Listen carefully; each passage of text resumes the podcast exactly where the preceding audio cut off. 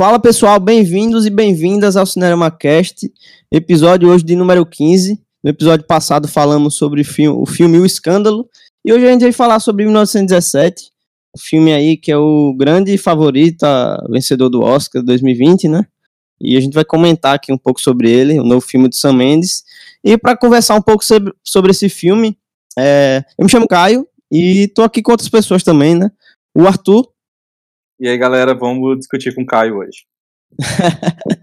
o Danilo. E aí, galera, eu gosto do Sam Mendes desde, que ele fez aquela música com a Camila Cabelo. o Shawn Mendes. Ele mesmo. eu tinha pensado a mesma coisa. Ah, o Marcos. Opa, fala galera. E a Vanessa. E aí, gente, boa noite. É, e para começar a falar aí sobre o Shawn Mendes, né, como o Danilo falou,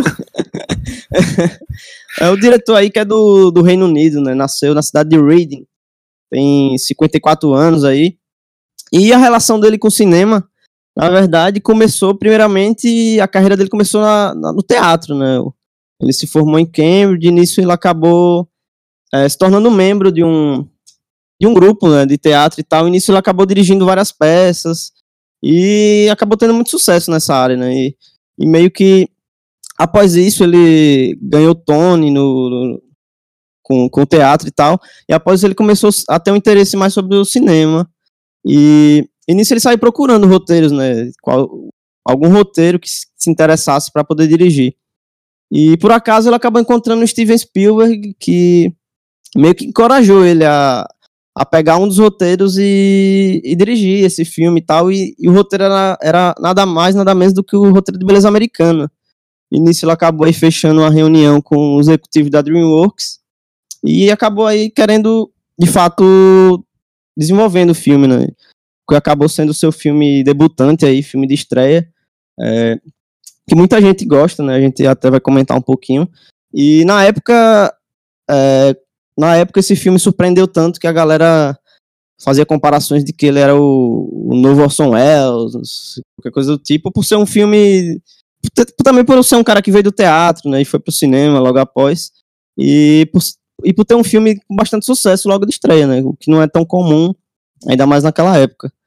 E para falar um pouco assim sobre os, os primeiros filmes dele, citar alguns filmes aqui, é, tem o Beleza Americana de 1999, é, logo após veio Estrada para a Perdição de 2002, Soldado Anônimo, Anônimo de 2005, Foi Apenas um Sonho de 2008, Por uma Vida Melhor 2009, 007 Operação Skyfall 2012, 007 Contra Spectre 2015 e agora o 1917, o ano 2019. Né?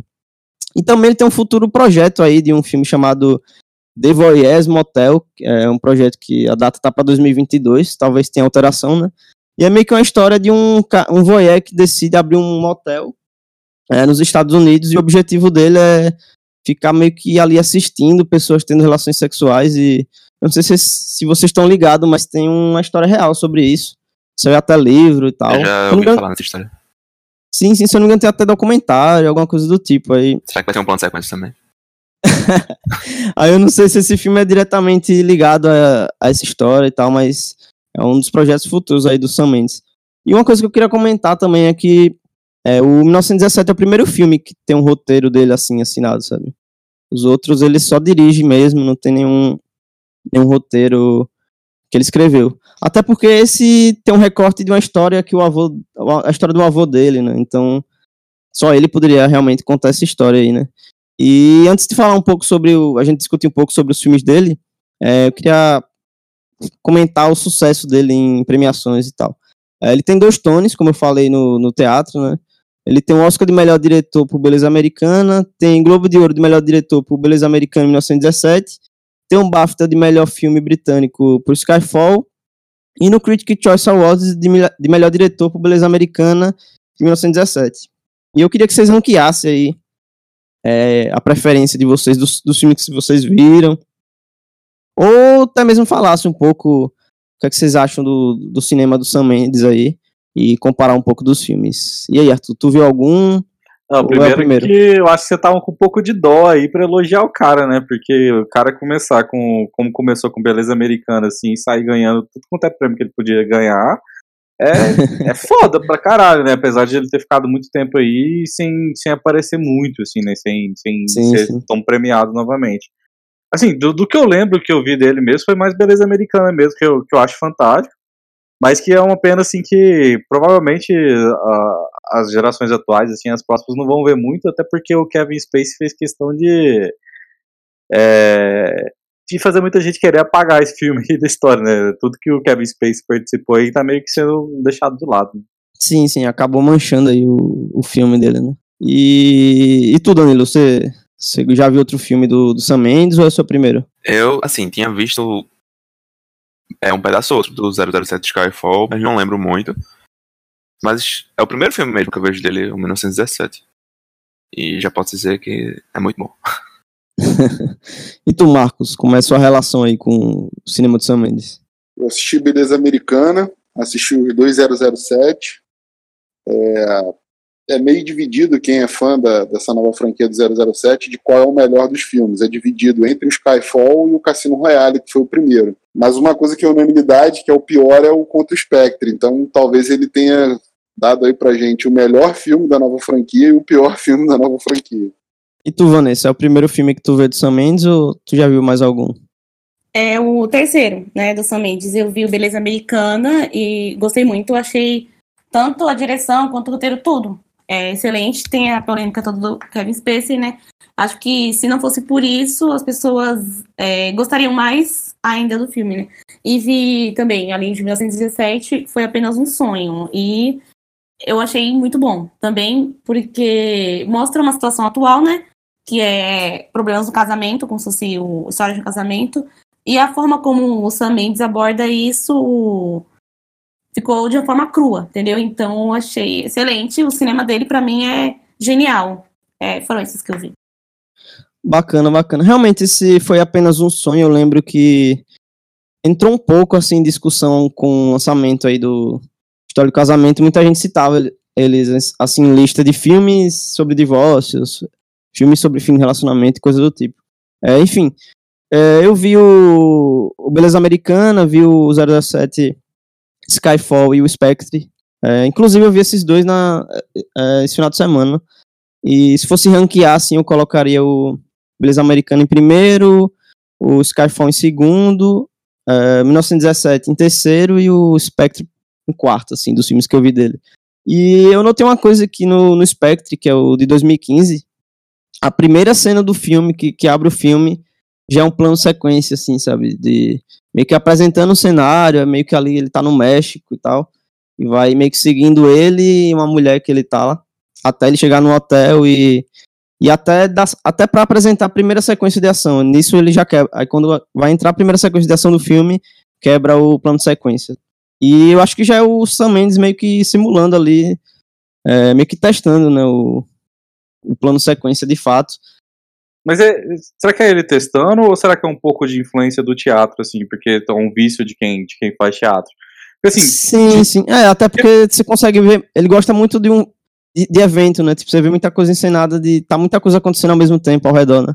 É, isso é coisa de diretor de teatro, né? Que tá mais acostumado a fazer sim, esse tipo de coisa, dirigir os atores, tal, posicionar, ocupar o espaço, uhum. esse tipo de coisa. Né? Eu vi muito isso no 1917, de Sim. a galera atrás e tal, compondo a cena. Sim, sim. Mas eu digo isso porque no, do, dos, dos, que eu vi, dos quatro que eu vi, foi o plano de sequência que mais me chamou a atenção, assim, sabe? Eu não, não lembro se em outros teve algum tão longo e é, com tanto com tanta, tanto tempo, assim, sabe? O Skyfall, não lembro se tem, mas o Spectre foi o, o último que eu vi, né? Acabei lembrando aí, me recordando. E seria o filme mais próximo, né, do, do, do 1917, digamos assim, né? De 2015 para 2019, né? Foi o foi o último filme dele, assim. E nisso ele já embarca aí pro 1917, né? É, a gente vai falar um pouco agora. I am a poor wayfaring stranger I'm traveling through this world of war é, Sinopse Na Primeira Guerra Mundial, dois soldados britânicos recebem ordens aparentemente impossíveis de cumprir. Em uma corrida contra o tempo, eles precisam atravessar o território inimigo e entregar uma mensagem que pode salvar 1.600 de seus companheiros. Bom, nesse primeiro, primeiro ato aqui, a gente vai trazer comentários mais gerais é, sobre o que a gente achou do filme, ainda sem spoilers, né? Para não, não entregar tanto, caso o ouvinte é, só, só esteja escutando o episódio para caso queira criar um interesse para ver o filme. E eu queria começar por Arthur. O que, é que você achou do filme aí? O que, é que você pode comentar de forma geral, sem entregar nada, assim? É, acho que antes de começar do filme em si, eu queria lembrar que, assim, pra, pra gente, né, pelo menos pra mim, acho que pra muita gente também, foi, esse filme foi meio que uma surpresa, né? É, ele apareceu já na temporada de premiações, assim, tipo, coisa que ninguém tava esperando, e de repente já ganhando o prêmio, né? E aí chamando a atenção, e acho que foi por isso que a gente acabou correndo atrás para assistir, né? A gente já imaginava. É, ele foi, ele foi até finalizado em cima da hora, né? Sim, e aí, tipo, a gente teve que correr atrás para descobrir se o filme era bom mesmo ou não. E, cara, eu particularmente acabei gostando muito. É, eu acho que vai ter muita gente que vai achar que é, que é pretencioso o fato do, do cara querer é, simular o plano sequência ali, mas para mim o, as escolhas do, do, que foram feitas no filme, inclusive essa de, de fazer a gente é, enxergar o filme ali no plano sequência, fazem sentido pro que tá acontecendo, sabe? Fazem sentido para uma história de guerra. Então, é, já deixo claro que assim que eu gostei bastante do filme, que eu acho que, que até mesmo o fato do roteiro ser bem simples, é só uma coisa de sair do ponto A ali pro ponto B, também foi para mim foi uma escolha e foi uma escolha acertada, tá? Bacana. E tu, Danilo, o que, é que tu achou aí do 1917? É, eu sei que o Caio é, vai discordar totalmente de mim, mas eu amei o filme, como o Arthur falou, é, ele dá a ideia da urgência que, que é a missão do cara, que é levar a mensagem para salvar toda a galera lá. O roteiro é bem simples, mas é um roteiro que entrega, sabe? Não, não precisa ser mais que aquilo, não precisa ser complexo. E eu não tenho nem o que falar da fotografia, porque o Roger Dickens tira onda e é eu fiquei imaginando o filme todo, durante o filme todo, fiquei imaginando como é que ele fazia aquilo, aquele malabarismo com a câmera. Eu quero muito ver o making off pra, pra entender melhor como é que ele fez. Sim, sim, tem muito vídeo aí no YouTube, vocês podem encontrar facilmente. Sim, sim. E além do som, né, que o som sim, não sim. tem nem o que falar, é incrível. Você vê como é que o cara gerou interesse, né, porque esse tipo de coisa demora um pouco para aparecer na internet, né, do making off e tal, e as pessoas viram e ah, é porque como é foi feito, né. É porque o filme se vende nisso, eu acho, também, sabe? o marketing tem, tem um pouco dessa parte da você vê que o, tem todo tem todo o interesse né de mostrar técnica e tal geralmente essas coisas saem depois né nesse, nesse caso foi até difundido de forma mais fácil assim Ô Caio, quer dizer que o making off é melhor que o filme vamos chegar lá ainda calma ah, tá bom. é, e tu Marcos é, resuma aí o que você achou do, do filme eu gostei, cara, mas eu, eu, tô, eu tô com o Caio nessa aí. Eu não achei nenhuma Coca-Cola, não. Não. Acho que o filme não é nenhuma Brastemp. Ele se apoia muito em relação à excelência nessa, nessas categorias técnicas aí principais. E boa parte do apelo comercial do filme é justamente a alta competência nessas coisas, não o resultado dessa competência na tela. Então, faz sentido ter um monte de vídeo aí de making off disponível, é, todo mundo falando da, da complexidade e dificuldade de fazer aquilo, a própria pretensão do filme de ser um plano sequência o filme inteiro, e não tanto pela história, pela, pela, pela, execução na tela. Assim, é, é, é, bom, não tô, não, tô, não tô falando que o filme é ruim, o filme é, é bom, mas não é, oh meu Deus do céu, não vai ser uma coisa que vai ser marcada e e não vai, acho que, gerar aquela coisa de, pô, daqui a um tempo eu vou assistir de novo, ou se sentir saudade, querer assistir o filme de novo. É, eu vou fazer uma comparação aqui, a gente citou até um pouco antes na, na, na conversa, é a mesma sensação do, do Regresso. É um filme que foi extremamente competente tecnicamente, mas eu assisti uma vez e nunca mais assisti, porque não, não gera esse tipo de coisa, entendeu? Não gera essa, essa vontade de, de revisitar o filme eu discordo de duas coisas. Eu senti vontade de rever o regresso várias vezes, e com o 1917 eu tenho vontade de rever também muitas vezes. É, e tu, Vanessa, tu achou que, que foi tiro, porrada e bomba ou foi morno? Qual é que você achou aí do filme? Eu sou um pouco suspeita a falar, porque eu amo filme de guerra, né? Mas falando da parte técnica, assim, eu fui mais assistir por causa dos também eu gosto, mas por curiosidade também, porque falavam muito da parte técnica, Roger Dix, fotografia e tudo. Só que eu me surpreendi, porque além de ter da parte técnica, ele mostrou um pouco do lado humano, assim, das pessoas na guerra, né? Porque tem filmes de guerra que a gente tá acostumado a ver que é vazio, sabe? Só mostra eles na guerra, tal, tal. E esse não, ele aprofundou mais o lado humano e eu achei incrível, tanto a parte técnica quanto os personagens, assim, eu achei que, mesmo tendo um personagem principal, os outros coadjuvantes, assim, também se destacaram. Então, não tem muito o que falar, é 10, 10 na minha casa. Eu acho interessante a Vanessa ter falado isso, porque é, é, a gente vai, vai brigar um pouco sobre isso ainda durante o episódio. Mas, assim, o, o fato do, do roteiro ser simples é, não quer dizer que o cara não coloca a mensagem dele em, em outro, de outras formas, sabe? Então, a gente vê, principalmente por conta dessa direção meio que teatral, assim, a gente vê tudo muito ensaiadinho, as pessoas nas suas posições, ocupando os espaços ali. Se você prestar atenção no que está acontecendo, ele está passando a mensagem dele.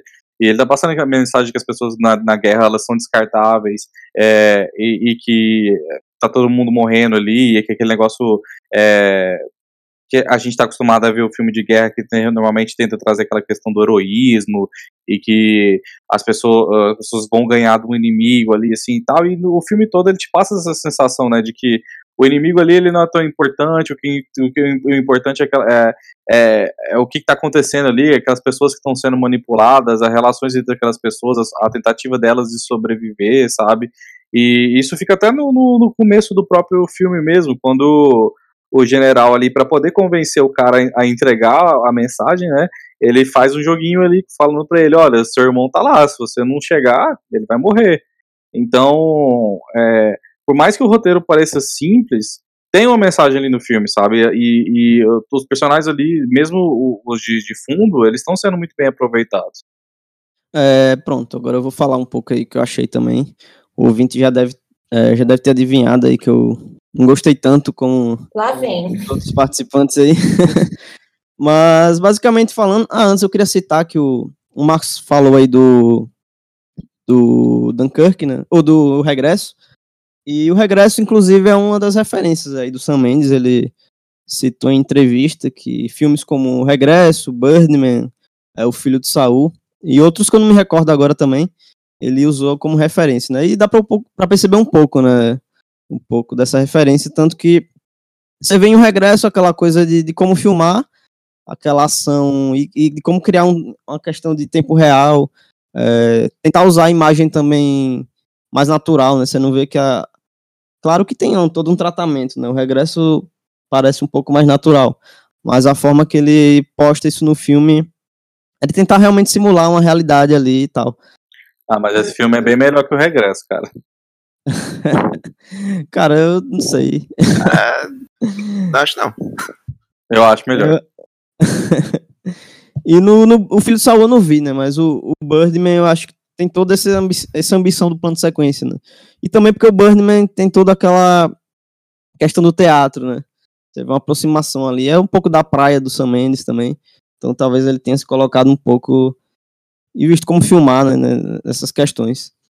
E falando agora um pouco sobre o filme, é um filme que meio que se vende aí, né? Não sei se, se foi a, a intenção real do Sam Mendes, mas pelo menos o, o marketing dele tá vendendo um filme aí como uma experiência é, cinematográfica, um, um filme para você ver em IMAX, etc, etc. E eu acho que o filme fica por isso, sabe? Tipo, eu não, não, não vejo tanta intensidade em termos narrativos, assim. Ele monta um roteiro é, bem intencional para que esses eventos aconteçam, para que os personagens é, reajam a, a, a, essas coisas e tal. E meio que eu não, sei lá, não acho muito diferente de um, de um Vingadores, mas não é nem diminuindo os filmes, sabe? É, eu digo a comparação em questão de é, cinema espetáculo, sabe? Tipo, você vê e. Sei lá. Eu não vejo muita justificativa para alguns, alguns momentos do filme e que a gente pode comentar mais quando for por spoilers e secar um pouco as cenas. E quando ele parte para o emocional também, eu não vejo tanta sinceridade, não vejo muito muita sensibilidade assim, sabe? Porque ao mesmo tempo que ele, ele quer colocar umas grandes cenas de ação, ele quer meio que moldar ali um, uma, uma discussão sobre a guerra e como a guerra amedronta, né, os soldados e tal. Ninguém queria estar tá lá de fato, né?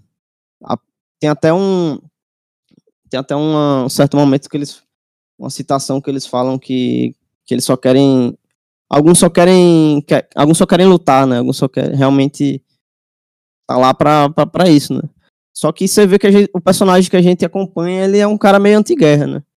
Ele só quer fazer a missão dele e a motivação que ele tem é, é, acaba acontecendo ali no meio do filme, tem um pequeno contratempo, né? E, e acaba meio que tendo uma motivação a mais.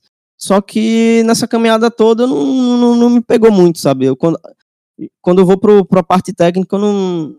Sei lá. Eu achei os cortes bem perceptíveis, apesar que ele, ele meio que tenta trabalhar, vender como dois planos sequências, né? Porque Mas tu acha um defeito filme... os cortes. Não, não. Não, não, eu não acho, eu não acho um defeito nem o filme se vender assim como técnico, eu acho, sabe? Eu acho que tem público para todo tipo de filme aí.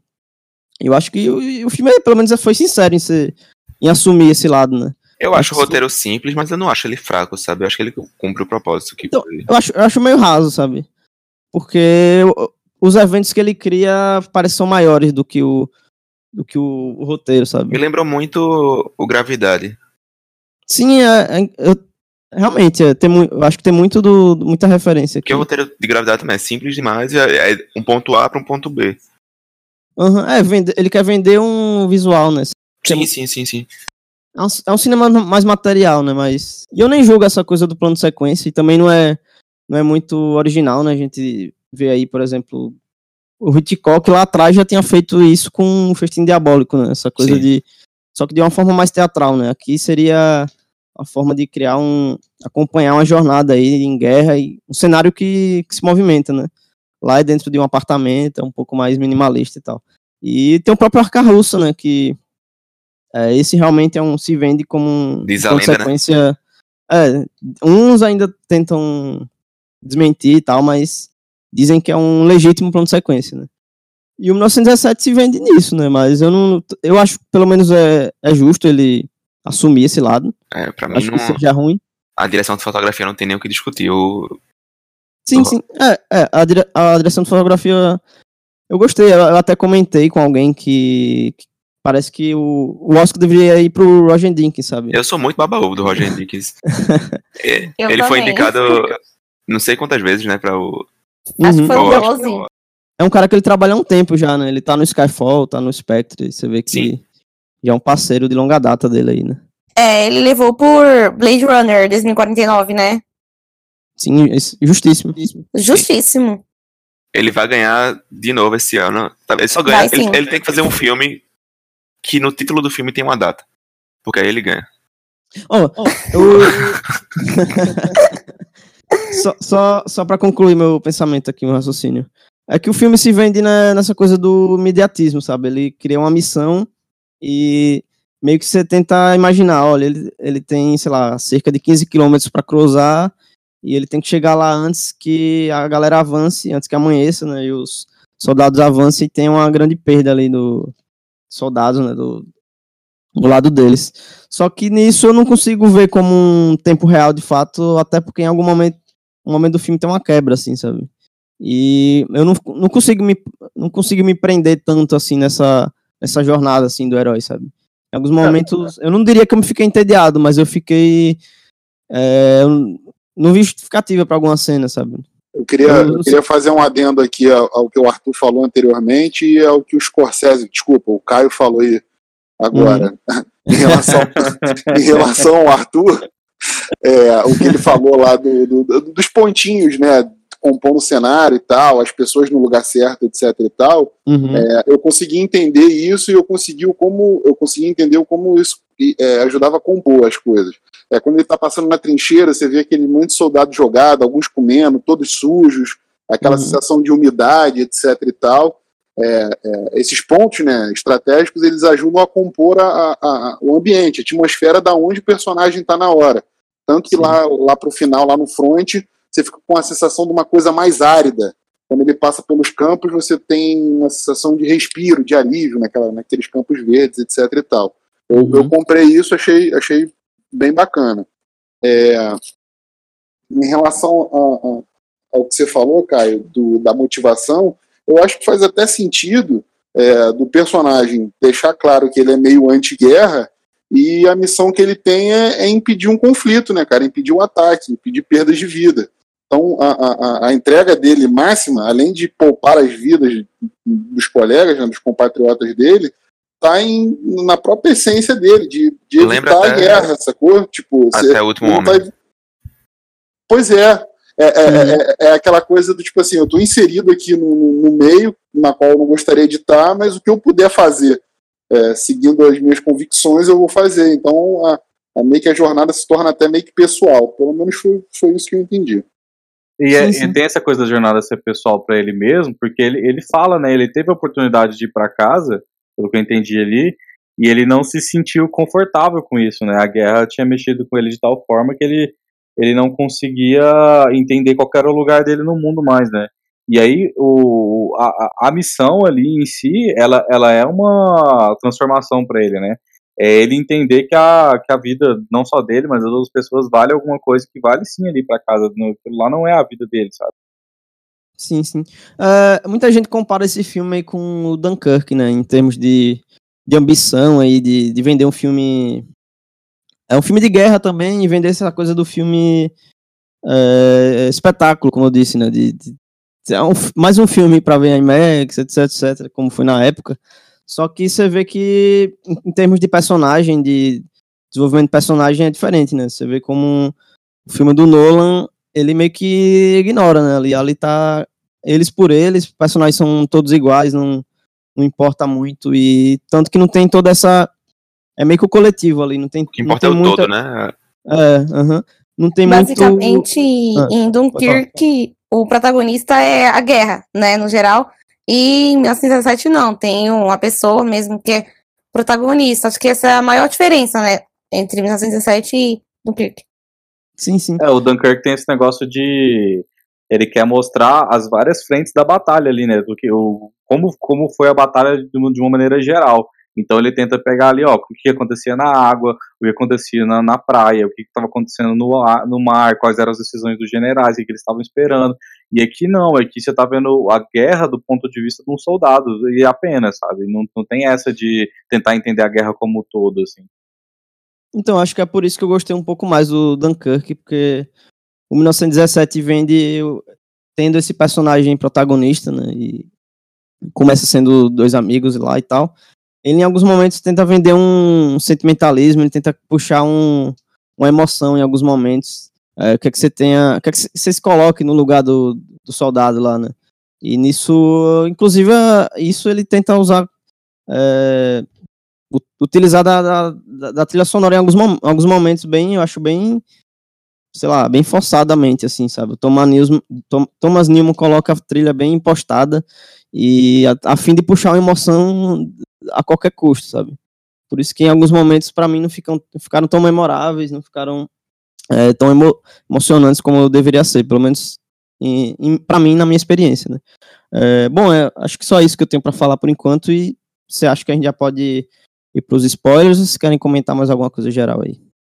Eu acho que o, o, que você falou sobre a trilha, eu também fiquei com essa sensação. Ao invés da trilha ajudar a construir a emoção da, da cena, parece que alguém deu play numa música, sacou? Tipo, de repente. Sim. Não é a sensação de que a trilha tá ali para ajudar a compor. Parece que ele, ele tava passando e, e, e começou a sair uma música no alto-falante, pé dele. Tu vê como nas cenas de ação a, a, trilha vem como um crescente, assim, sabe? Ela, ela tá bem. Você vê que ela tá bem.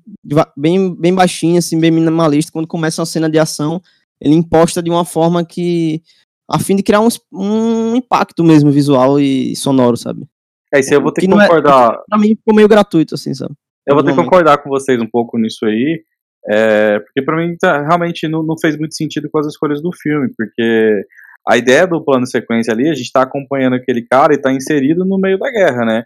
E uhum. a, a, música, então, ela não faz tanto sentido, né? Tipo, no, no Dunkirk você tem uma experiência sonora, assim, do, do da guerra um, po, um pouco melhor, né? Porque você tá ouvindo o barulho de tudo que tá acontecendo ali realmente, dos tiros, do, do avião, do motor tal, do, das pessoas conversando.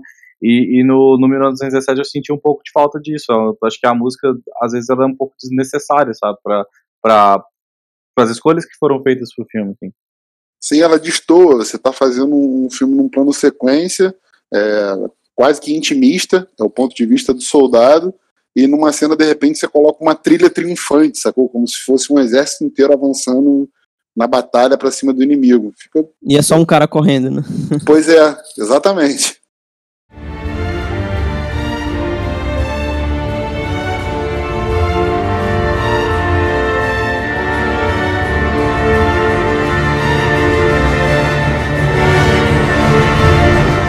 Bom, é, vamos para os spoilers agora. Eu já queria puxar uma cena assim a gente comentar. É, eu queria que vocês comentassem a cena inicial, né? Que é quando a gente é apresentado ao primeiro longo plano sequência e, e a forma como ele ele edita aquilo, né? Eu até queria comentar antes é, que tem, teve toda uma discussão, né? Porque a, o editor não foi indicado e tal. É porque existem tipos de edição, né? De, de, trabalho de edição. Nesse caso aqui, o cara fez um trabalho mais de costura, né? Não, ele não pensou junto com o diretor assim. A forma que já foi decupado o filme, é, ele meio que. Ele, a, na forma na hora que foi de editar, foi lá para a sala de edição. O, geralmente o Sam, oh, praticamente o Sam Mendes falou, ó, tu vai, a gente filmou aqui e até aqui, tu vai mascarar de alguma forma essa cena para entrar essa e tal. Então não teve tanta. Não tem tanta opção, é, né, de plano, né? Sim, sim, é, não, não, não teve tanta invenção assim pro, pro editor, sabe? Por isso que talvez não tenha acabado é, tendo essa indicação aí no Oscar e tal. Eu também acho e, que merece, né? Mas, mas, também não é um. Não, não quer dizer que se, seja uma edição ruim, sabe? É porque o filme é pensado para a edição ser dessa forma mais de costurar, de esconder o corte e coisa do tipo, sabe? É, é um puta trabalho, mas não é o, o trabalho é, não que é... vai ser premiado. Tipo. Sim. Uhum. É, né? Mas foi levar em conta o Oscar, né? Que premiou o Bohemian Rhapsody por isso, então. é, de fato. E eu queria que vocês comentassem um pouco a primeira sensação aí, né? Porque a gente entra ali é, na cena em que os soldados ali estão conversando e tal, meio que. É, ele começa no gramado antes, né? Tipo, vai. Sim, sim, vai seguindo eles, estão é. numa árvore, meio que dando um cochilinho ali, né? Cochilada. É. E ali já começa, né? A câmera um pouco andando de costas, digamos assim, né? Seguindo eles de frente, assim. Aí a câmera passa por aí... meio dos dois, tem a hora. E tem todo um, um malabarismo, né, pra entrar na trincheira e tal, até a gente ser apresentado ao plot que é a missão, né? Queria que vocês comentassem um pouco esse primeiro impacto aí e como, como conversou para vocês essa, esse plano de sequência aí, de início. Bom, é, o, o filme começa logo, logo de cara de um jeito assim, ele começa na paz, né? E aí acaba, acaba terminando na paz novamente, né? Acaba no, no campo lá e tal. Então, é meio, é meio que aquele, negócio, aquele difícil de, de, roteiro, né? Tá tudo certo e aí de repente acontece uma coisa pra é, fuder com a vida do personagem principal. E aí fica bem claro, né? Começa num campo verde e já chega um soldado mandando, ó, vai, volta pra guerra lá que o negócio tá feio. Aí já, já manda pra trincheira, que já é outro ambiente totalmente diferente. Então é, é, é, bem claro o que ele tentou fazer ali, sabe? Ele, ele saiu do, do da calmaria, né? E, e, vai, vai indo no crescente, né? À, medida que o filme vai passando, assim, é para voltar pra calmaria depois no final. Então, assim, não, não, não, não é nada demais ali para mim, sabe? para falar a verdade. Eu acho que o, os desafios que foram acontecendo no meio do caminho foram, foram o mais interessante do filme. Mas a, a, a cena inicial, ela, ela é impactante em si, porque, porra, é uns 20 minutos ali de filme que você não tá esperando que, que seja um plano de sequência, né? É, e de repente você vê que o negócio tá continuando assim, sabe? Você fala, não, pô, pô, então, esse filme aqui tá, é diferente do, do, que eu tava esperando. Tanto que eu costumo prestar bastante atenção na, nas pessoas no cinema, né? Pra ver que, como é que elas estão reagindo. E eu vi que nesse filme especificamente, as pessoas pararam de conversar. Tipo, colaram o olho ali na tela e ficaram, sabe? Até o final do filme, sim. Eu fiquei hipnotizado, pô, o filme todo. Com, com o visual. E, e com o coração na mão também, né? O filme todo. Tem cenas que são tensas de um jeito que você fica parado, vidrado na tela. Como a, a primeira parte, a primeira cena tensa mesmo que eu lembro é da quando eles entram lá naquele Onde estavam os, os alemães estavam antes, que eles foram, vão embora. Na terra, na terra de ninguém? É, que eles, que eles descem até a. É meio que a base alemã. É, né? a basezinha alemã que tinha lá. Eles descem, aí tipo, eles ficam impressionados com a, com a construção da galera, que é mais avançada que a deles. Aí tá cheio de rato lá, né? Eles mencionam, caramba, até os ratos deles são maiores que os nossos. Aí o cara vê lá o um fiozinho que é um detonador de explosivo, aí o rato passa, explode. Pronto, aquela cena ali eu fiquei com o coração na mão e a claustrofobia atacou. eu, eu, eu, até não, ia, não iria entrar nesse mérito, mas acabei lembrando da primeira cena e eu, eu vou acabar entrando e falando disso. Que é um pouco, eu vejo um pouco do. Me lembra um pouco videogame, sabe? Battlefield 1, Call of Duty, jogos do tipo. Porque. É, Várias é, é fases, plano, né? Sim, sim, o plano de sequência também. A forma. Nem, não é nem a narrativa também, né? Quer dizer, a narrativa e também a forma que é filmado. Você vê que em alguns momentos é, a câmera abre para um plano geral, parece quando você tá na fase e vai te apresentar a fase, sabe? Tipo, ó, esse cenário novo aqui que você vai ter que desbravar. Em alguns momentos que é, se torna até repetitivo. Eu fiquei esperando e... em primeira pessoa. Sim, sim. Em vários momentos eu vejo uma gamificação. Assim. Não sei se foi intencional ou é porque eu. Porra, senti. Se eu, não foi eu... intencional. ou, ou eu vi como uma visão de, de game aí, sei lá. Mas eu, eu, até, até como os personagens são apresentados para mim, eu vi como se fosse NPC, sabe?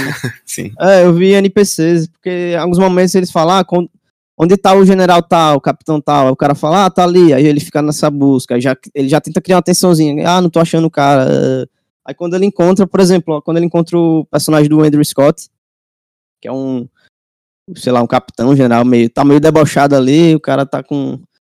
É, já morreu um, ele meio que assumiu, né? E é até engraçado essa cena que quando os caras falam que vão é, ir na base alemã e tal, para levar uma mensagem, o, o personagem do Andrew Scott benze os, benze os caras, e nisso eu lembrei logo do personagem dele no, no Fleabag, né? Que ele faz um padre lá, que a galera chama de Padre Gato. E foi a cena que eu ri no, no cinema, assim. E várias pessoas riram também. Não sei se foram se riram pelo mesmo motivo que eu, mas. eu não, achei, eu não conheci o cara e ri, ri, igual. Porque o cara benzendo com cachaça. É, uhum. Exatamente, por causa disso. Eu não sei se foi intencional, mas. Achei lembrado. Mas eu, eu vi um pouco do NPC, assim, sabe? Um cara que tá ali só pra responder e reagir o mocinho. E depois ele some e ele segue a, a jornada dele. Cara, é, é intencional, mas, mas é um pouco por causa do ritmo do filme. E o, o ritmo tem um pouco isso de videogame mesmo. Porque videogame você tem isso, de sair do ponto A para o ponto B, e aí no meio do caminho você vai ter ali os NPCs, você vai ter os desafios para ser cumprido, um puzzle ou alguma coisa do tipo, né? E, e acho que é por, por, conta disso que você ficou com essa sensação, porque o, o roteiro é muito parecido com o roteiro de videogame, realmente. É... Mas isso não me incomodou. Agora, quanto à apresentação dos cenários, é, ela, ela é, assim, parece estranho, realmente parece estranho, mas quando eu parei para pensar, faz todo sentido, porque a Primeira Guerra era basicamente aquilo lá mesmo, as pessoas presas na trincheira lá, tinha a terra de ninguém, que ninguém avançava, estava parado ali há, há meses, lá, um, um, atacando o outro, e aí depois das trincheiras, cara, era terreno livre, porque ninguém, ninguém tinha, naquela parte não tinha sido bombardeada, não tinha sido é, não tinha tido batalha ali, nem nada do tipo, sabe? A batalha era ali entre as trincheiras. Então, realmente tinha essa transição muito é, bem marcada de cenários durante a guerra, sabe? Eu acho que nisso, acho que deve ter sido pesquisa histórica do cara mesmo e, e parece fazer bastante sentido, sabe? Cara, mas nesse âmbito eu acho bem raso, assim, ele vender, assim, e colocar o filme justamente no, no ambiente da Primeira Guerra, sabe? Porque em vários momentos, se você vê o filme, você não você, você para pra pensar, poderia ser em qualquer guerra, em qualquer recorte de qualquer lugar, sabe? Não, então não dava, porque se fosse. Poderia até ser uma, um, lá, um filme sobre um conto. Pode falar. Não, é o que eu tava comentando, porque tinha que ser na Primeira Guerra, ou até um período antes, porque se fosse depois, é, ele poderia simplesmente usar um rádio para resolver é, o É, os meios de comunicação já estariam mais. É. E não só de comunicação, como de locomoção também, né?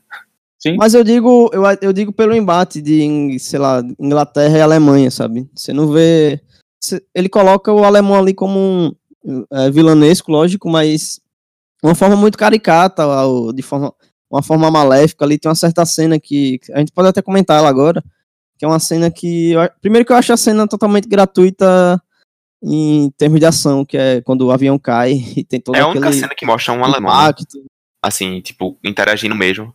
Sim, sim. o avião cai e um dos amigos lá, do, ou um dos soldados vai.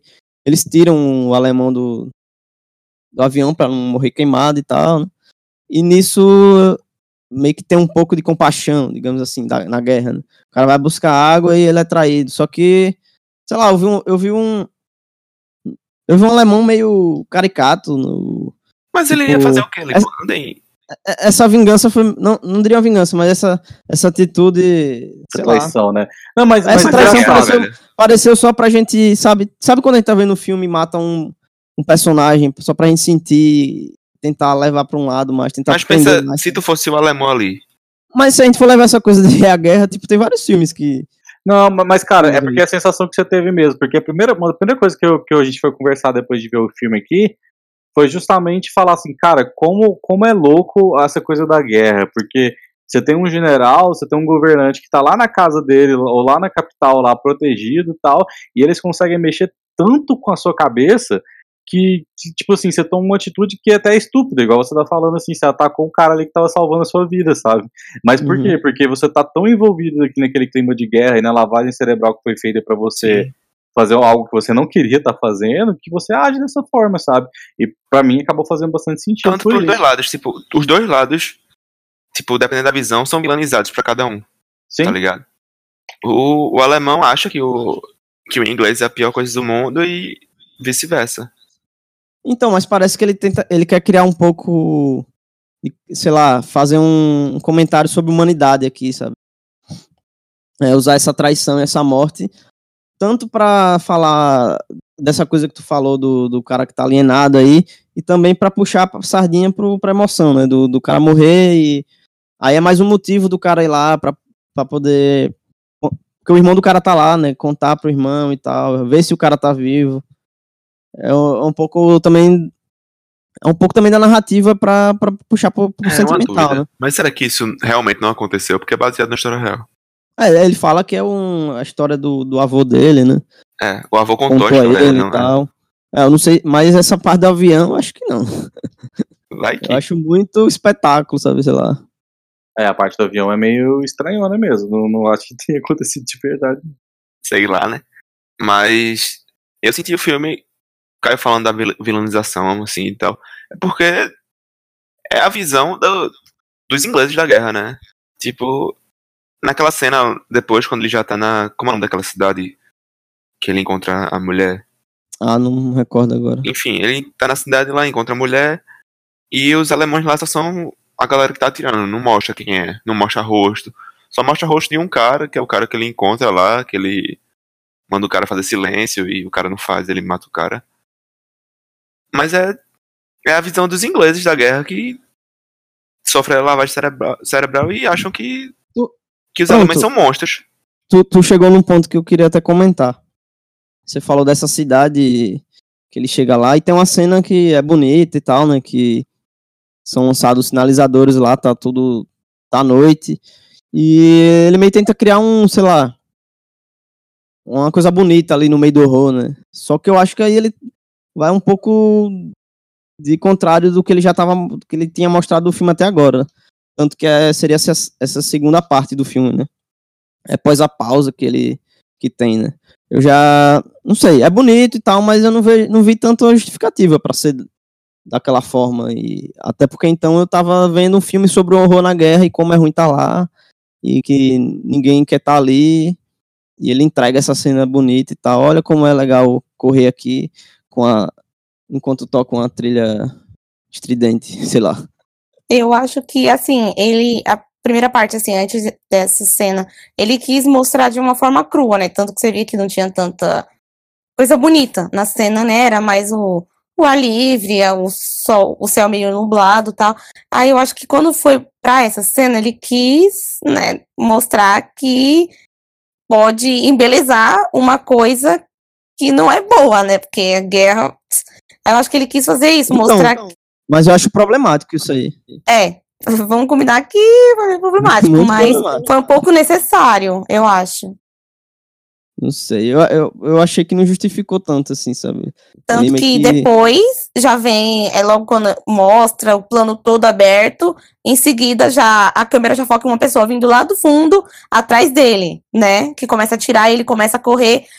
Eu uhum. acho que foi a intenção dele de, de embelezar. Que não foi uma coisa necessária, mas eu acho que contribuiu, assim, mais para a parte técnica do filme, né? Então, é. Por, por, por, isso que eu falo que o filme fica por aí. Aquela, nisso, sabe? aquela cena dos dois caras se olhando no fogo lá. Eu entendi, tipo, eles demorando a atirar um no outro. É porque eles estavam tentando se reconhecer. Sim, não sabia se era o, é, o inimigo, né? inimigo e tal. E... e... o alemão é ruim de tiro, né? Não, eu ia falar sobre isso agora. É, mas não é só isso. É, esse aí é verdade, ele é ruim pra caramba. Eu pensei que era, por um momento eu pensei que eu tava vendo Star Wars e era um. Mas tem uma coisa, porque muita gente, principalmente soldados mais de primeiro escalão, assim, eram gente comum que foi pra guerra, foi levado pra guerra praticamente de urgência. Não tinha, tipo, muito treinamento. Eu entendo não não ter, tipo, ninguém ali era um soldado de elite, um atirador de elite, não era... Principalmente primeiro, é 1917, né, porque 1917 é. eu acho que a, a, a As armas estavam começando. Saído. É, não, e a Rússia já tinha saído da guerra, e eu acho que, que já estava tendo influência americana já. A, a, e... Sim, já estava no final, é. Então, já estava bem no final, já tinha morrido muita gente, então as pessoas eram bem jovens, estavam lá, gente de pouco treinamento, não era um soldado, tal, experiente, muito antigas. Sim, sim. Tanto é que dá pra ver, tipo, o desespero do cara correndo um atrás do outro sem conseguir acertar. Claramente não era, tipo, treinado, sabe? Não era. Gente Tanto treinada. que aí, aí entra numa cena que eu não entendi porquê, sabe? a motivação da cena, que é quando ele se esconde ali e encontra uma, uma francesa, né, que tá ali com a criança, que aparentemente não é filho dela, né? Foi ela e... que achou. Sim, sim. E tem uma conversa ali meio desengonçada, porque eles não entendem o idioma um do outro. E eu, eu vi mais como uma pausa do filme, assim, sabe? Num... E também para criar um. Mais uma vez, ele tentando criar um emocional para um, um roteiro que eu achei tão raso que quando chegou a ler eu não, não tava tão entregue, sabe? O... É, na verdade, o que eu não entendi é o que o lugar em cima, os destroços, porque mesmo antes de estar tá tudo incendiando, dava para ver que praticamente não tinha nada ali. E uma mulher vivendo ali embaixo. Eu já achei uma coisa meio surreal, né? Porque a gente vê que só era a mulher e a criança. E como que ela vivia ali? Então eu já achei isso, eu achei isso mais surreal do que a cena da conversa, assim, aquela cena sentimental. Eu achei mais surreal a questão de uma mulher com uma criança que nem é dela, assim, viver embaixo daqueles destroços. Eu achei isso mais surreal. Mas tem isso em outros filmes de guerra. Tipo, eu, eu acabei de ver o Resgate do Soldado Ryan hoje. Então, esse, esse aí se vende muito no exibicionismo também. É, mas então, isso, mas, isso mas tem a mesma coisa. De... Tem lá uma família lá Historicamente isso acontecia, de ter gente escondida embaixo das casas, em, em porões. Então, em... Mas a forma que ele retratou a coisa do leite, sabe? Achei não, aquilo um, tudo bem, mas um tô falando bem barato. da mulher em si estar lá, não acho estranho, não. Sim, sim. Ah, é, parece até. Mas, mas é meio, sei lá, a forma. Quando ele entra ali, o filme parece que fica meio lúdico, sabe? Não parece que você tá vendo o filme que você. Ter, teve, dez minutos atrás tava uma puta cena de guerra, sabe? Depois que ele bate a cabeça, eu senti em muitos momentos que era tudo coisa da cabeça dele. Parece um sonho ali, né? É, até o momento que ele. que ele encontra a galera lá no final já.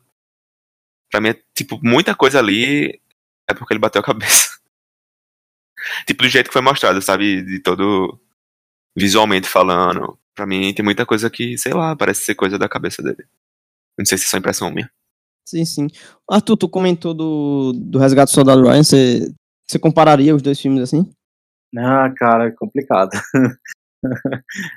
não, acho que não, cara. É, é, diferente, são duas propostas bem diferentes. Eu, eu, o, o Resgate do Soldado Ryan, eu tava até parando pra pensar nisso. Ele tem uma visão bem mais cinematográfica do que o, o, o outro, assim, sabe? Do que o 1917 eu acho que o 1917 ele tem uma coisa muito teatral mesmo e eu acho que talvez a, a, proposta dos dois filmes são bem diferentes, sabe? É, o Resgate um, Soldado Ryan é mais gráfico, cara. É, é, é uma coisa para mostrar mais o, os terrores terror da guerra, da guerra mesmo. Né?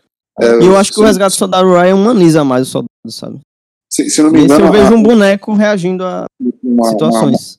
Uma, uma, sessão de estreia que teve foi, foi dedicada para os veteranos né, da Segunda Guerra. Aí a parada ficou até meio que um, uma torta de climão, porque em vez da galera sair saudosista e tal, a galera saiu meio chocada.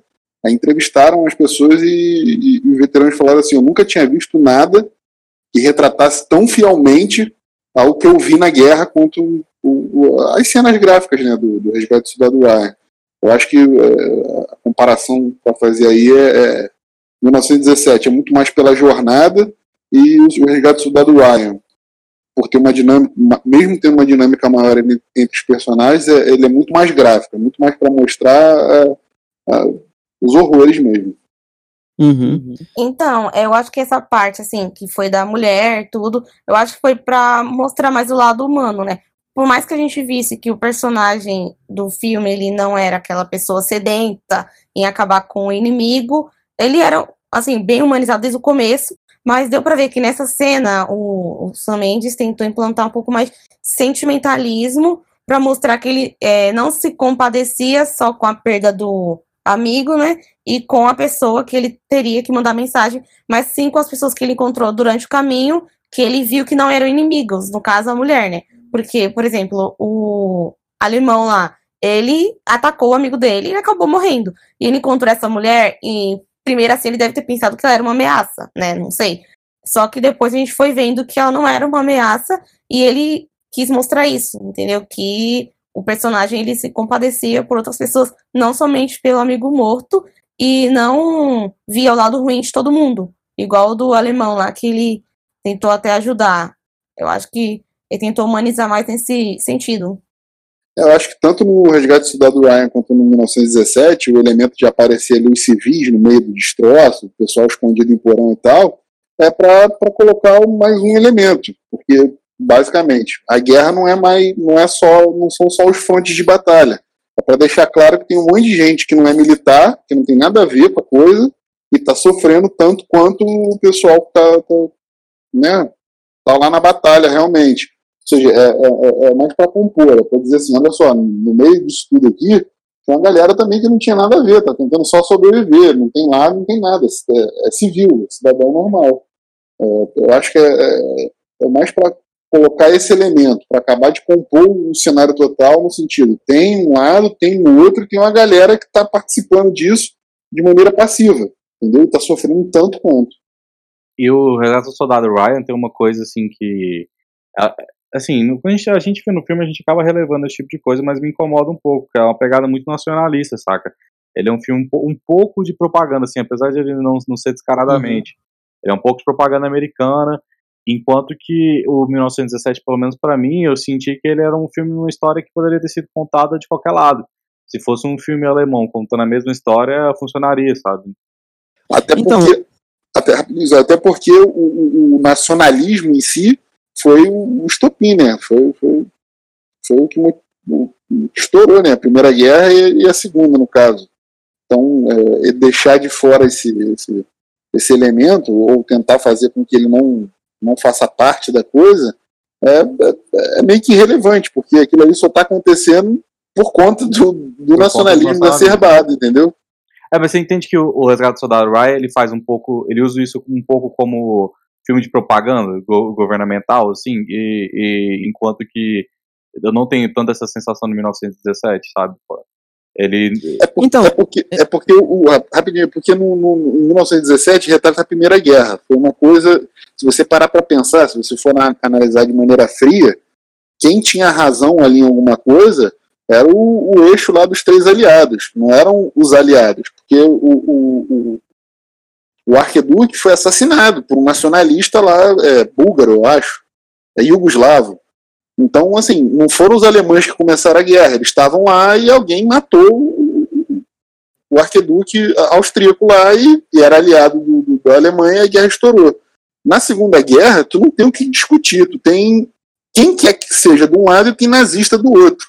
Automaticamente, você... É exatamente isso que eu quero comentar. Porque, tipo, o, o 1917, ele, se, ele vende. Eu não vejo muita justificativa do plano de sequência, mais uma vez, porque a gente é obrigado a seguir aquela jornada do, do, do inglês, sabe? A gente vai ver a guerra na perspectiva do, da, da Inglaterra, né? A gente não vai. Tanto que o inimigo é meio. Não tem protagonismo, ele é meio bidimensional mesmo, sabe? É, é como eu falei, é meio que um videogame. Você tem um inimigo, você tem que derrotar ele. Não, não, importa o, de que lado ele tá, não importa se ele é um soldado como você. É, não, não, não vai humanizar, sabe? E, e cara, é como, é como tu falou, é, é a Alemanha da Primeira Guerra, não, não é a Alemanha nazista ainda. Por que, por que retratar dessa forma, sei lá, tão é, maléfica, sei lá. Não, mas então, mas, mas, eu acho que vocês não pegaram talvez o, o que eu tava querendo dizer. É porque, assim, normalmente esse tipo de filme, até filme de guerra e até filme de construção de, de, de sociedades, assim, e, eles são filmes que tentam criar uma identidade nacional. É, você pegar, por exemplo, cinema, sei lá, norte-coreano, não sei se vocês pegaram algum filme norte-coreano para ver, é, é, fica bem claro que aquilo ali é um filme de propaganda. Saca? É, até tendo... porque só tem filme estatal lá, né? Eles isso, fazem só isso, pra... isso. Só para poder. Exatamente, só para poder continuar construindo aquela identidade que eles estão fazendo ali. Quando uhum. a gente uhum. pega cinema hollywoodiano de guerra, normalmente ele tá, ele tá é, dando uma forçada nessa identidade nacional, assim, do Cara, americano o, como o herói. O próprio Apocalipse Now, né? Sim, sim, exatamente. E, e aí, e aí aqui ele não tem essa necessidade de fazer isso, sabe? Porque, igual você falou, tipo, não tem por que usar a Primeira Guerra para construir uma identidade inglesa, assim. Então, mas eu não tiro, eu não tiro os pontos dele nesse, nessa comparação que eu fiz, até porque ele tem uma justificativa até até aceitável, né? Que ele tá aí contando a história do avô e tal, né? Então, não sei se justificaria tanto ele dar espaço pro outro lado e tal, ainda mais por ele é, usar essa forma de decupagem de, de, filmar o filme em plano de sequência, né? E eu queria partir agora para a cena final, pra gente comentar, né, que quando ele chega ali no é, tem toda a jornada e tal, tem uma cena meio lúdica quando ele escuta um cara cantando assim contra a tropa, né, que ele tanto procurava, é, é até bonita e tal, a forma que é construída.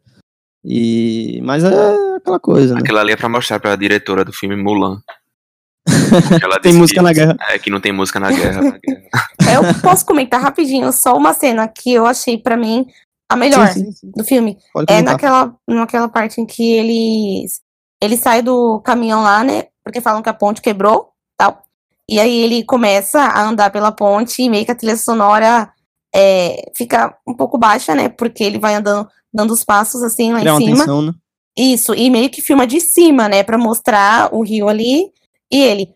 E aí, quando ele pula e os caras começam a atirar, eu achei essa a melhor cena do filme. Não tanto visualmente, assim, falando, ah, o cenário e tudo mais, o complemento todo. para mim, foi o ápice e foi incrível. Aí eu tinha que falar, porque tava todo silencioso e eles, quando eles começaram a atirar, eu tomei um susto. É, uma galera tomou um susto. cinema. Eu, tava... eu também tomei. É, mas eu achei muito boa, porque eu não esperava, assim, que fosse isso. Eu achei que ele ia atravessar normalmente, ia ser aquela coisa silenciosa, e depois ele ia começar a correr, como ele fez na maior parte do filme. Mas ter colocado aqueles tiros deu a entender também que o inimigo tá em todo lugar, né? Porque ele tava praticamente escondido. Quando ele atravessou a ponte, se escondeu atrás das grades da. Uhum. Ainda bem que esses, falou... esses momentos que ele utiliza a trilha dessa forma eu gosto também. Mas ainda bem que a Vanessa falou sobre isso, porque a gente não comentou da cena dos ratos, né? E que aquilo ali eu tomei um puta susto também, cara. Aquilo lá pra mim foi muito foi massa. Sim, sim. E você falou rato, eu lembrei que tem uma coisa logo no início do filme, né? Que o, o personagem lá do. O protagonista, né? O, que é interpretado pelo George Mackey, Mackey, sei lá. Ele corta a mão num arame farpado lá, né? E, e depois, por acidente, ele mete a mão num corpo que, que tinha ratos em cima. Nossa, um quem, alemão, né? quem não ficou com nojo disso aí no cinema? Então. e você não vê justificativa depois ou consequência pra, pra isso, né? É, é só um dia, pô. Então, assim, eu, eu, achei que. Ele, é porque ele colocou de uma forma tão. Ou sei lá, ele só quer me chocar e. E não, é... foi, e, não, e, não foi a única, e não foi a única cena que meio que dá a entender que vai acontecer alguma coisa e ela fica sem consequência. É essa cena que ele corta a mão, ele mete a mão dentro né? de um. É, dentro do corpo putrefado e, tipo, você fala, pô, o cara vai gangrenar, o cara vai pegar infecção, o cara vai ficar no meio do caminho, o cara vai morrer. A outra cena é quando o Mark Strong chega para ele e fala assim: certifique-se de mandar mensagem na frente de testemunhas. Porque o coronel pode literalmente ignorar a mensagem, porque tem homens que só gostam do conflito. Então você, a uhum. sensação que você tem é que o cara vai ser um cara irredutível. Ele tá ali porque ele, ele quer ver a guerra e tal. Aí ele chega lá, mano, fala com o cara dois segundos, o cara, não, então, então tá bom. Ele ainda até concorda, fala assim, pô, que, é que bom que a gente vai ter uns dias de descanso e tal, legal. passaram fake news aí. É, é passaram fake news. Não, eu concordo com você, mas nessa segunda aí, eu acho que foi só para justificar aquela aquela virada de costas que ele dá lá, ah, não tô nem o que você tá falando, não, pra ele falar assim, não, os alemães estão esperando que você ataque. Foi só pra justificar aquilo ali. Assim, eu concordo que foi mal usado, sabe? Tipo, ele poderia ter, realmente, ter tido uma briga com o cara ali, e isso tipo, fosse na frente de mais gente, pra justificar o fato do cara ter falado pra ele falar isso na frente de todo mundo. Mas assim, é, a, a, tava ali, tava, ele, ele usou é, essa segunda aí, mas ele usou mal, mal usado. Uhum. É, eu... apesar, rapidinho, eu acho que apesar também de, de, de ali pessoas de verdade estarem sendo retratadas, né? O coronel ele existiu de verdade. Talvez uhum. ele, ter, ele, tenha colocado ali ó, ó, alguma coisa sobre a reputação que o cara tinha. Esse cara realmente tinha uma reputação de, de, de, ser meio senhor da guerra e tal, querer aquela coisa do conflito pelo conflito, sem, sem motivação. E é, é meio que era a fama que ele tinha lá, né, junto às forças, né? De repente, não sei. Uhum. É, eu queria até que a gente comentasse um pouco sobre os atores aí, né? As atuações. E de primeira tem o, o George McKay aí, que é o protagonista. Eu não sei até, até que ponto foi usado o dublês aí no, no filme e, nesse personagem, mas dá pra ver que ele tá, tá, tá, tá com crossfit em dia, né? O, Sim, ele tá. Ele saiu do preparo, Capitão Fantástico, né? É isso que eu ia falar, o preparo físico do Capitão Fantástico serviu aí pra uma coisa. Não, mas e lá ele era tipo pacifista, ainda é aqui, ele manteve a filosofia. Não, mas no Capitão Fantástico ele era bem preparado pra caramba, assim, né? Pelo pai dele lá. e o depois tem o Benedict Cumberbatch, que pelo menos quando eu vi as, as imagens promocionais do filme, achei que ele ia ter um pouco mais de espaço, assim. É só pra. Mas ele é um meio que um, é aquele personagemzinho que é um, sei lá, cutscene do, do, do jogo, que ele aparece só pra dar a frase de efeito ali, tem uma cicatrizinha no olho e finalizar o ato. E tem o... Os atores do check, os atores do checkpoint são, são, são meio que atores de peso, é pra chamar a audiência, sacou? É, tem o, o segundo cara, né? Uhum. O, o Dean Charlie Chaplin, que é o o segundo sim, protagonista. Sim. É. Então, eu queria que vocês comentassem agora, pra, já pra gente finalizar a conversa, essa cena final, né? Que quando ele de fato chega ali na, na, na trincheira onde tá a galera, que ele tem que passar essa mensagem do de que a guerra, ou de que tem que cessar fogo e não é para avançar porque é uma armadilha dos alemães, né? Que é a missão de início lá que ele tinha, né? E nisso meio que começa a voltar o imediatismo do filme de criar uma tensão de que ele tem que ir rápido para chegar lá, senão vai dar merda. Aí. Aí nisso eu, eu, não me recordo agora o nome do capitão, que no, no caso é o, o Benedict Cumberbatch. ele começa a perguntar a todo mundo, né? Questionar onde tá, onde, onde ele tá e tal. E começa a tensão de que. Ele, ele meio que tá longe, né? Ele encontra e chega nenhum, fica aquele diz que me disse, vai e não volta. E e ele já começa a criar tensão daí nessa corrida contra o tempo. E eu queria que vocês comentassem um pouco como funcionou essa cena final aí para vocês. Se no final justificou toda essa jornada aí e quais foram as intenções dele. Assim, né? Ele perdeu tempo porque ele acabou apagando, né? No, naquela. Deu uma dormida ali. É. Essa dormida. levou um tiro. Ou ele morreu e aí o resto do filme é só um sonho, né? É, ele. Concluiu a missão. Aí ele perdeu um pouco de tempo, né? Porque teve uma galera que morreu ainda. Mas ele conseguiu ainda salvar uma galera. E acho que valeu, justificou sim, velho. A, a... O, fim, o fim justificou os meios? sim, justificou. Eu gostei do, da conclusão. E eu achei que ele não ia encontrar o, o irmão do cara lá, não. Achei que o irmão ia estar morto. E eu também pensei que ele ia estar Só morto. Só que ia ficar muito. O final ia ser muito sad. Pelo contrário, eu acho que o irmão tá vivo e receber a notícia que o irmão mais novo morreu é, mais, é pior ainda. Sacou? Não, sei lá, não, tipo, sei lá, o cara correu estudinho com, com a missão, além de mandar os caras voltar, encontrar o irmão. Sei lá, se ele tivesse morrido, ele ia pensar que tinha sido em vão, sabe? É, aí ninguém é, é, ou ninguém é surpreso. Na realidade, ele estava indo lá salvar 1.600 pessoas, só que a motivação do irmão mais novo, a motivação maior era em relação ao irmão. Ah, ele acabou é, morrendo. É, é, acabou morrendo. Então tinha que ter um irmão para receber a notícia que o irmão morreu. Seria Sim. ou ele chegando vivo na campaneta descobrindo que o irmão dele foi lá na primeira onda e morreu. Um dos irmãos ou, tinha que morrer, né? Exatamente. Ou, ou o irmão que sobrou lá e falou assim: ó, teu irmão veio aqui na missão para te entregar aqui a carta para evitar que você morresse e ele morreu aí no, no, caminho. Acho que foi pior ainda, se tivesse todo mundo Cara, morrido. Mas, mas essa, esse plano sequência final aí dele correndo no, com a, o front avançando e tal. Eles barrando, né, foi, galera? Sim, pra mim ali foi o, a punheta de fato justificada, assim, ele assumindo, sabe? Ah, não, essa cena é ceninha que vai passar na, É a ceninha que vai passar no promocional do filme, sabe? Essa é a ceninha que vai passar no, no Oscar como direção é, de fotografia. Até lá do Oscar. Essa eu tenho que admitir mesmo, porque realmente. Essa, essa ele puxou, cara, ele, ele, ele meio que. Tudo que ele tava usando de técnico no filme, ele parece que ele abusa ao máximo, assim, essa cena, sabe?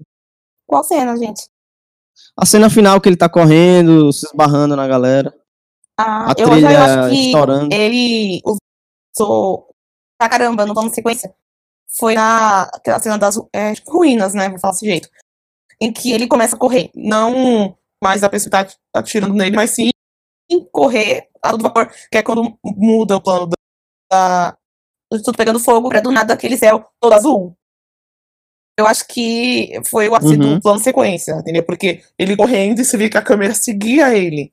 Entendeu? Parecia que a câmera tava grudada nele, porque ele não teve um errinho sequer. Eu acho que foi o ápice do plano sequência, foi aí. E em sequência, a segunda cena foi nessa daí, final. Em que ele começa a atravessar todos os soldados. Em alguns momentos ele funciona meio como se fosse um assassino meio stealth ali, né? Quando ele tá. Aquela cena à noite ainda, que tem um cara, um soldado meio Sim. bêbado, ele chega de fininho ali. Eu sei lá. Não, mas final... ele, ele, ele pra mim é o. É o Capitão América 1, isso aqui. Não, o final eu gostei, velho, porque. Tipo, eu concordo que o cara usou à toa, mas eu gosto daquela, daquela parte que ele tá correndo e a galera começa a esbarrar nele e a câmera continua correndo. Ah, e... essa cena é tudo. É, ele, a câmera continua correndo e ele tem que voltar a correr no ritmo da câmera, porque, porque a câmera foi embora. a sensação de que eu tava vendo um jogo de rugby, sabe? Então, é.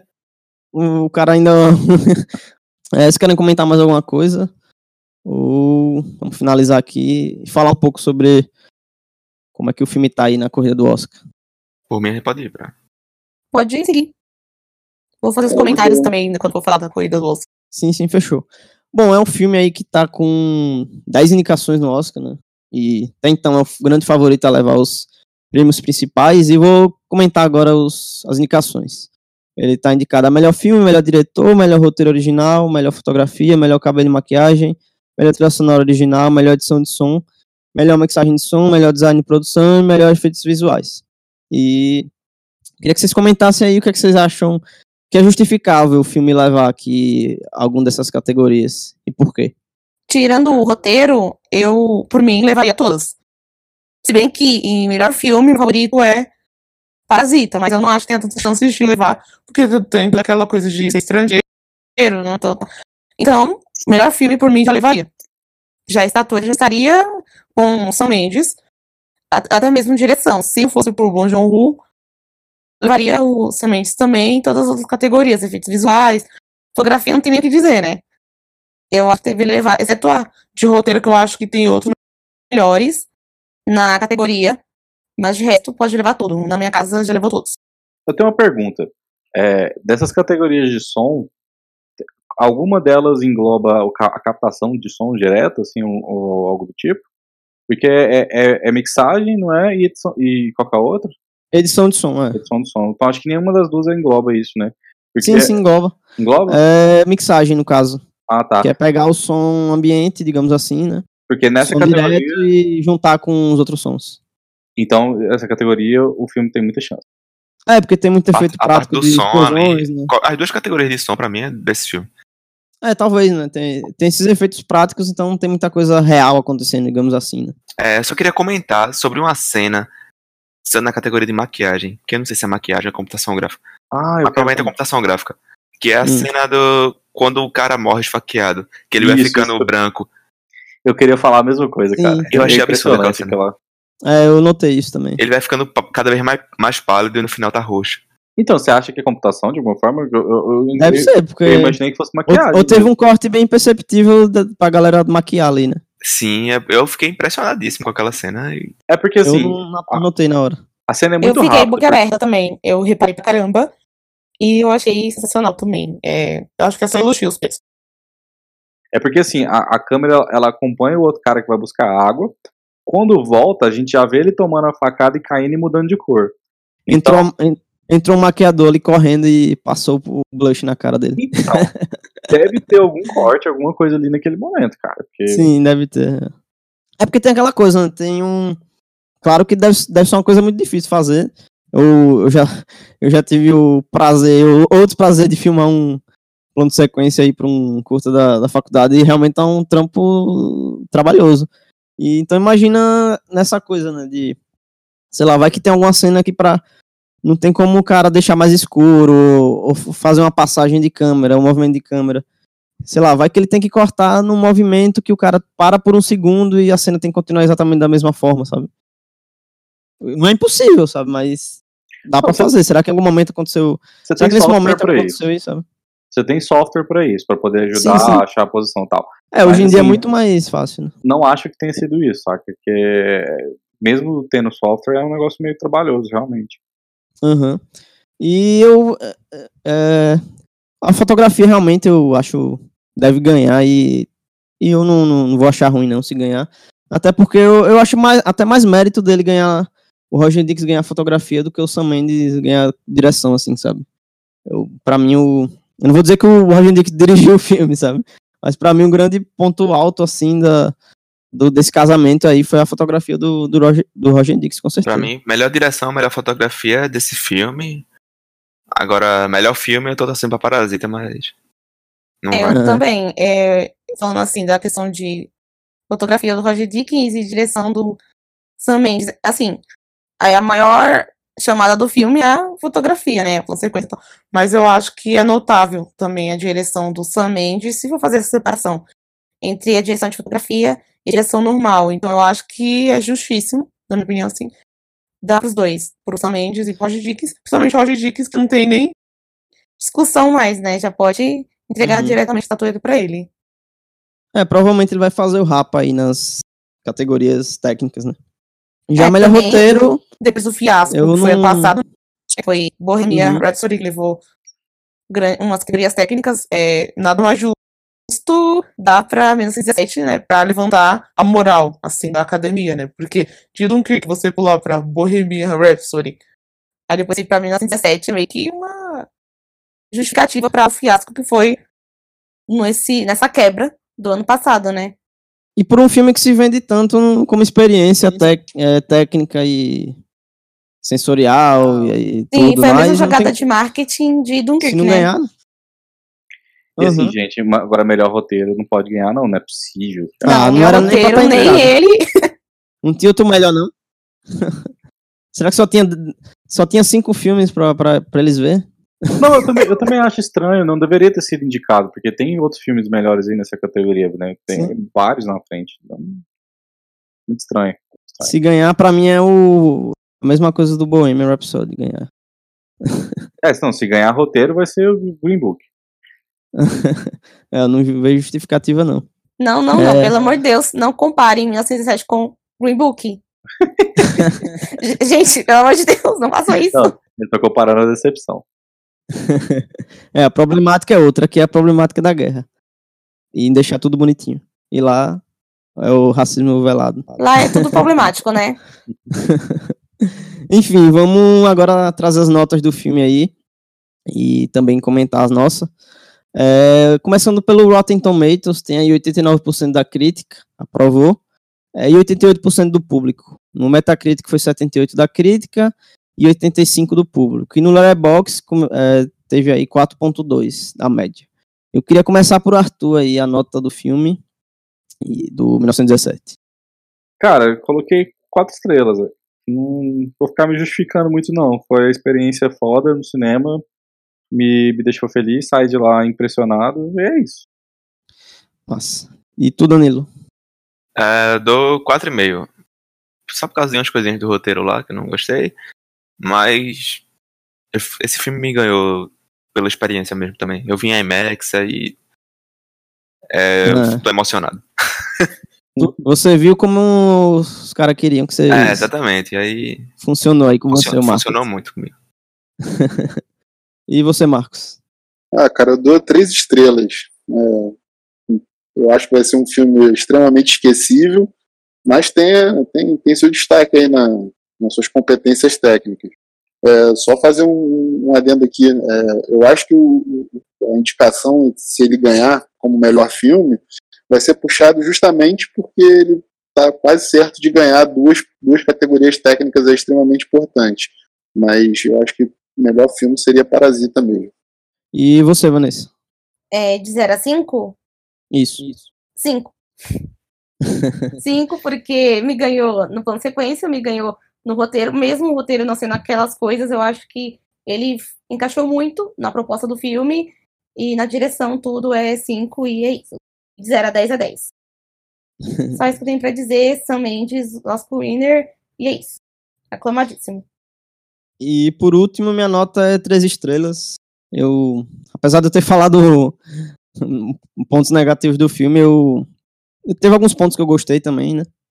E até porque quando o filme vai para esse lado mais técnico, eu não tiro o mérito, ele realmente é competente quando vai cumprir essa coisa, mas quando vai para o roteiro, que para mim, para mim é importante, sabe? Tem, se eu não gostar do, do, da história que está sendo contada e eu não sentir que aquilo é real, para mim não funciona tanto.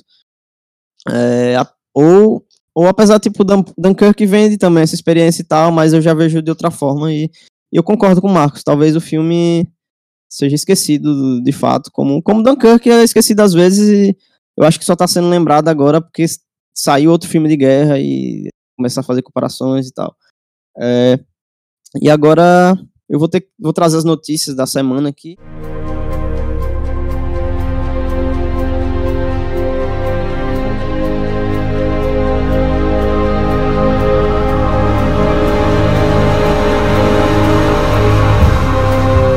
E trazendo as notícias agora, queria começar com. que essa, essa semana acabou tendo aí prêmios do sindicato, é, e começando pelo sindicato dos do diretores né, de Hollywood. Quem acabou ganhando foi Sam Mendes, justamente ele, é, por 1917. Se firma aí como um grande favorito né, de ganhar o Oscar. E no, também teve o DJ de primeiro longa-metragem, quem acabou levando foi a Alma Harrell com Honey Boy. DJ documentário foi o Steven Bogner e Julia Reicher com é, American Factory, que talvez seja o favorito a levar melhor documentário, o filme aí, documentário da Netflix, no Oscar. E teve o SC, que é um sindicato aí direcionado a essa área da fotografia. Quem acabou levando foi o Roger Dinks com 1917. E também teve o, o sindicato do mais relacionado ao som, a, ao áudio, né? Que quem acabou levando foi Ford vs Ferrari. E por último, que eu queria trazer também, foi o rolou N Awards, quem saiu vitorioso aí foi o Klaus, com um total de 19 vitórias, inclusive a vitória de melhor animação, que foi o prêmio principal do evento. Né? E o Toy Story saiu de mão vazias aí, então Klaus talvez é, esteja tomando a frente aí na corrida. E o Arthur quer trazer mais uma notícia aí. Fala aí, Arthur, o que, é tu tem para contar pra gente? Não, gente, é porque saiu uma notícia muito absurda hoje. Quentíssima que, essa aí. Quentíssimo, que a gente vai ter que comentar sobre isso.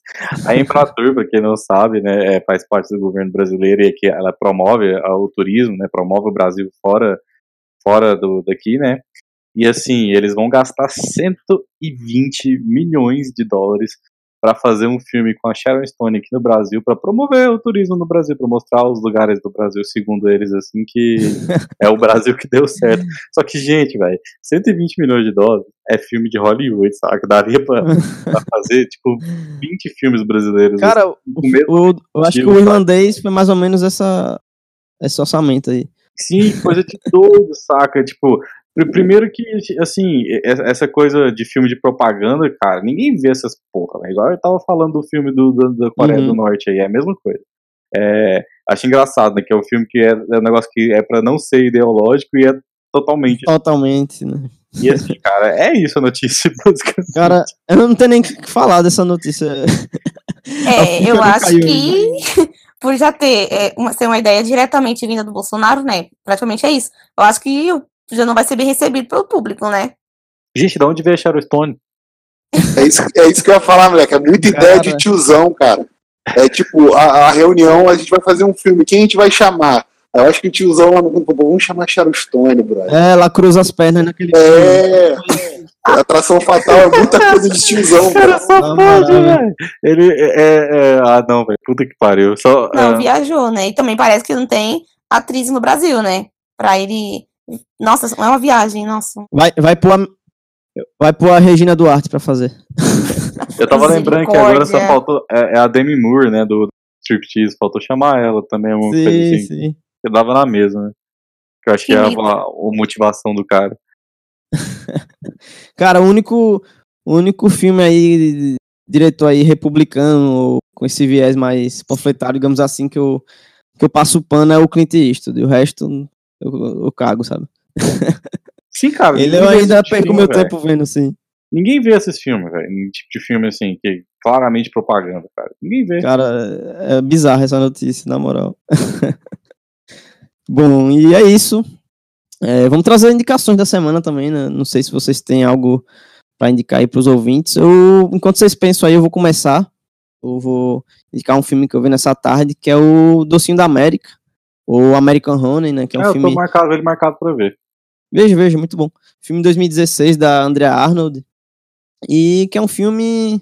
Tá na Netflix disponível, então bem fácil aí pra você ver. Ele meio que traz um retrato, assim, sobre um grupo de jovem americano que meio que vive a margem da sociedade, ele meio que tem um trampo de. É, meio que um road movie, eles ficam trabalhando, vendendo revistas e é meio que uma irmandade, sabe? Eles vivem em, motéis, é, se hospedando em motéis, dentro de uma van e tem meio que uma matriarca, assim, digamos, uma chefe, a qual eles dividem o, os valores e fica nessa vida meio nômade e tal. É um filme bem, bem honesto, bem legal, acho que vale, vale vocês assistirem aí. Quem, quem tem filme aí pra indicar, ou série também, vale tudo aqui. A gente pode indicar algo para as pessoas não assistirem? Fique à vontade, pode ser. Não, eu virei a madrugada ontem vendo uma série da Netflix que chama Ares. É uma série, se eu não me engano, ela é holandesa. Ah, eu ouvi falar. Então, gente, cara, assim, não perca muito tempo não, ela começa interessante e tal, mas é um pouco do, do dos caras lá revendo o passado deles, assim, e, e entendendo que o país hoje só é rico pela exploração que eles. É, Nossa, é... ele tá justificando o colonialismo, é isso? É, é uma série pra justificar o colonialismo por onde, onde que os Caraca. caras chegaram, saca? Mas, mas, assim, não é, não é pra justificar de uma forma boa, é pra mostrar que, que isso foi ruim, uhum. sabe? De alguma forma. É Sim. meio que devendo o passado. Só que isso é feito de uma maneira tão decepcionante, tá? Né? Tipo... Ah, é, me, é, meio, sei lá, o nazismo tem os seus lados bons. É aquele papo de, ah, a medicina. Não, não, não, não é isso, não. É, que, é, é tipo assim, qual, qual é a ideia da série? É uma sociedade secreta. Ah. É, e essa sociedade secreta, ela meio que ajuda as pessoas a chegarem no topo da, da do, das lideranças, do, sim, dos sim. mais ricos do, do país, assim. É, da, é, é um coach é, iluminado. Isso, é tipo um Illuminati, um negócio assim. Só que aí, cara, no final você descobre que tudo isso é motivado por uma entidade mística lá, e essa entidade mística é basicamente se vinga deles, e ela é basicamente a exploração que eles fizeram contra, contra os povos da África e a escravidão Sim. e esse tipo de coisa. Só que é, é, feito de uma forma muito, sei lá, a palavra que vem na cabeça é piegas, assim, mas não. sei lá, não, então, vale pena, não vale a pena investir o tempo, não, gente. Então fica a não indicação aí do Arthur. É. E o Danilo não vai poder indicar hoje, porque ele. A gente deu uma missão a ele, ele tá correndo 15 quilômetros aí e não vai poder participar. Zoando, ele teve que dar uma saída aí, então. Mas ele já comentou aí o, sobre o filme, então tá de boa. E você, Marcos ou Vanessa, vocês têm algo para indicar aí?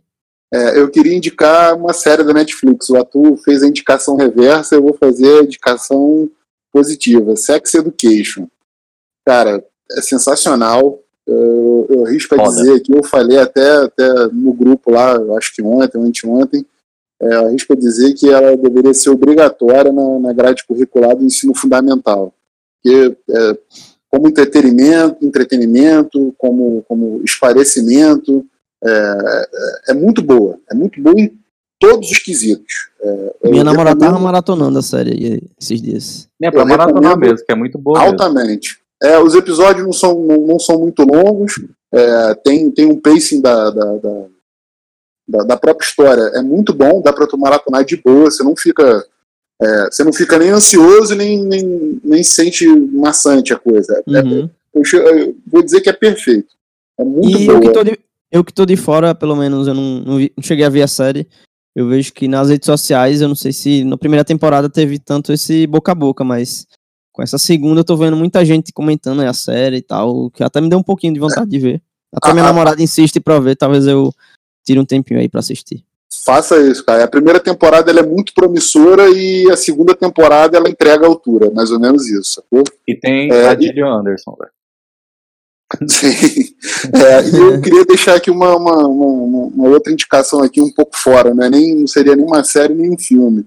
É, o Hollywood Reporter ele tem uma série de vídeos no YouTube chamado Round Table, né? que é a mesa redonda, onde uhum. eles trazem alguns convidados, às vezes diretores, diretores com atores e atores de, de, vários backgrounds. O último que eu vi agora era uma mesa redonda, tinha o Tom Hanks, o Robert De Niro, o Jamie Foxx e o Shia LaBeouf. É, e o Jamie Foxx fala um pouco do, do, do uma, de algumas das motivações que ele teve para esse projeto junto com o Michael B. Jordan. É, foi uma experiência pessoal dele, né, em relação dele com o pai dele. Eu acho que vale a pena dar uma olhada nisso aí, porque o papo é interessante pra caramba. É, eles falam sobre várias coisas em relação a, a, a atuar, a, a, noção que eles têm de trabalhar com determinados diretores, etc. e tal, métodos e, e essa, esse testemunho do Jamie Foxx. Bacana pra Bacana. Caramba. E só para finalizar, eu quero a indicação da Vanessa aí. É, então não precisa ser coisa desse ano, né? Não, não. Então, eu revi semana passada é, Três Anúncios para um Crime. Eu acho que muita gente conhece, porque ele acabou indo pro Oscar 2018. Mas uhum. para quem não viu, eu indico, eu revi esses dias. E eu acho uma coisa muito louca esse filme. Tem muita gente que julga pelo roteiro, que fala que o roteiro é uma bagunça, mas eu acho que é isso que faz o filme ser bom, entendeu? Porque tem aquela pitada de humor negro. Então, de filme fica essa indicação. E de série, é uma série que tem na Amazon. Já foi finalizada em 2019, mas eu acho que vale muito assistir, que é The Man in the High Castle, que em português é O Homem do Castelo Alto, e uhum. aborda um pouco o tema da guerra, mas no caso, se os Estados Unidos não tivessem vencido a guerra e, ela, e ele foi dominado pela Alemanha nazista e pelo Japão. Então, basicamente, a série conta de os Estados Unidos dividido entre a Alemanha nazista e o Japão. E eu acho que é uma abordagem muito boa. Eu indico isso, né? São quatro temporadas que, se você pegar para maratonar, você não consegue parar, porque ela aprende muito. E o Três Anos para um Crime. São as minhas indicações da semana. Bacana, bacana. Vamos finalizar então. É, esse foi mais um episódio aí do Cinerama Cast. E no episódio 15 sobre o 1917. Aguardo vocês no próximo aí. E se vocês quiserem acompanhar a gente nas redes sociais, nós somos Cinerama no Facebook, arroba Cinerama Clube no Instagram, arroba CineramaCast no Twitter. E se quiser mandar uma mensagem, um comentário ou algo que você acha legal que a gente comente aqui, leia na gravação, você pode enviar para o e-mail cineramacast.gmail.com. E também, antes de finalizar, queria deixar de esquecer e comentar do nosso parceiro aí, o site João Biote, www.joaobiote.com, que é um site aí sobre entretenimento, é, notícias de famosos, cinema e celebridades e tudo mais. Então, se você quiser apoiar aí o podcast, pode acessar lá o site, que é nosso parceiro. Valeu. E queria agradecer a presença dos participantes. É, como eu falei, o Danilo já teve que dar uma saída, mas obrigado, Arthur, Marcos e Vanessa, pela participação, mais uma vez. E é isso. Vejo vocês no próximo episódio. E até mais. Tchau, tchau. Até mais, gente. Falou e deixa um comentário lá no Instagram falando qual é o melhor filme de guerra. Falou, galera. Até a próxima.